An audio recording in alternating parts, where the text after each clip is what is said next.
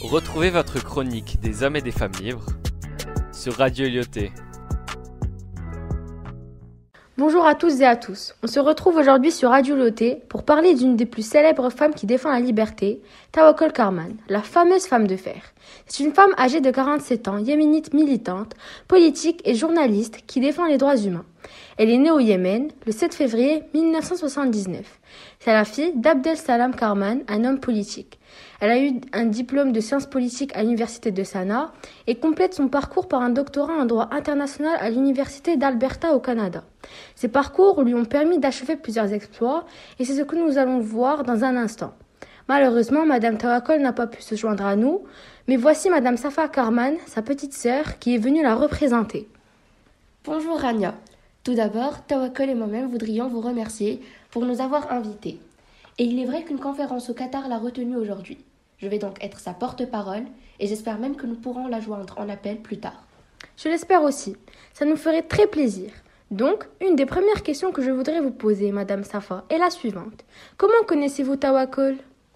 Alors, tout d'abord, une chose à savoir sur moi est que je suis une journaliste, en grande partie grâce à elle, et que depuis notre plus tendre enfance, Tawakol est pour moi une meilleure amie, une sœur, et encore plus une inspiration.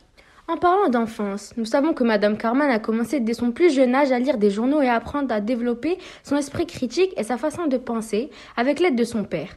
Vous qui la connaissez depuis très longtemps, parlez-nous d'elle. En effet, nous avons grandi dans une famille nombreuse et assez aisée, alhamdoulilah. Il n'y avait pas de différence entre filles et garçons. Je la voyais donc suivre les pas du père, Abdel Salam Karman. Je suivais les siens à mon tour. Elle était sa préférée, bien évidemment car elle portait intérêt à sa profession. Il aimait passer du temps avec elle, lui faire lire des journaux, l'aider à développer son opinion. Et je pense que c'est en grande partie grâce à lui qu'elle les exprime si aisément depuis si longtemps. Ah, c'est ce qui explique son amour pour cette discipline, et j'ai entendu dire que Madame Carman a obtenu un diplôme de sciences politiques à l'université de Sanaa. En 2005, elle crée l'organisation non gouvernementale Femmes journalistes sans chaîne. Savez-vous dans quel but? Pouvez-vous nous en dire davantage? En effet, une des causes qui lui tient le plus à cœur est la place de la femme dans la société, et plus précisément dans le monde arabe. C'est donc l'envie de défendre la liberté, de penser et de s'exprimer des jeunes femmes qui la pousse à commencer cette initiative. Dans nos communautés, ces filles grandissent oppressées.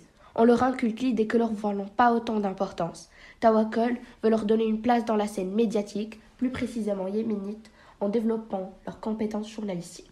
Ah, c'est très impressionnant. Non seulement elle a soutenu les femmes de son pays, mais elle a également eu une place dans la politique du Yémen. C'est à partir de 2007 qu'elle organise les premiers rassemblements estudiantins à Sanaa, la capitale. Ces rassemblements avaient pour but de protester contre le gouvernement du président Ali Abdallah Saleh et de militer en faveur des droits humains. Quels en sont les impacts? Ce sont ces manifestations qui ont donné naissance au coup d'envoi du soulèvement dans le sillage du printemps arabe. Son but était de libérer son pays en atteignant un système démocratique et moderne. Son ennemi principal est la dictature. Elle pense que c'est elle qui a créé une sorte de barrière entre l'Ouest-Occident et le monde arabe. Pour elle, la seule solution contre la violence est la paix. Elle est donc main dans la main avec les révolutionnaires pacifistes du Yémen. Merci pour votre explication, Safa. Nous allons laisser nos chers auditeurs poser quelques questions pour vous, si cela ne vous dérange pas. Mais avec plaisir. Bonjour, Madame Safa. Tout d'abord, je tiens à dire que Tawakul Carmen est une figure emblématique et une des questions que je me pose depuis plusieurs années. Et pourquoi faire une révolution contre son propre pays? La situation au Yémen était-elle aussi grave pour donner lieu à de telles révoltes? La situation politique au Yémen est actuellement critique.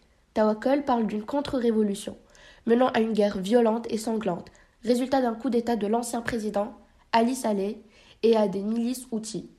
C'est une vengeance contre le mouvement pacifiste à cause duquel il a quitté le pouvoir. Je ne connaissais pas la gravité de la situation. Je vous remercie pour votre participation et à bientôt. Une chose surprenante est que c'est la première femme arabe à avoir eu le prix Nobel de la paix.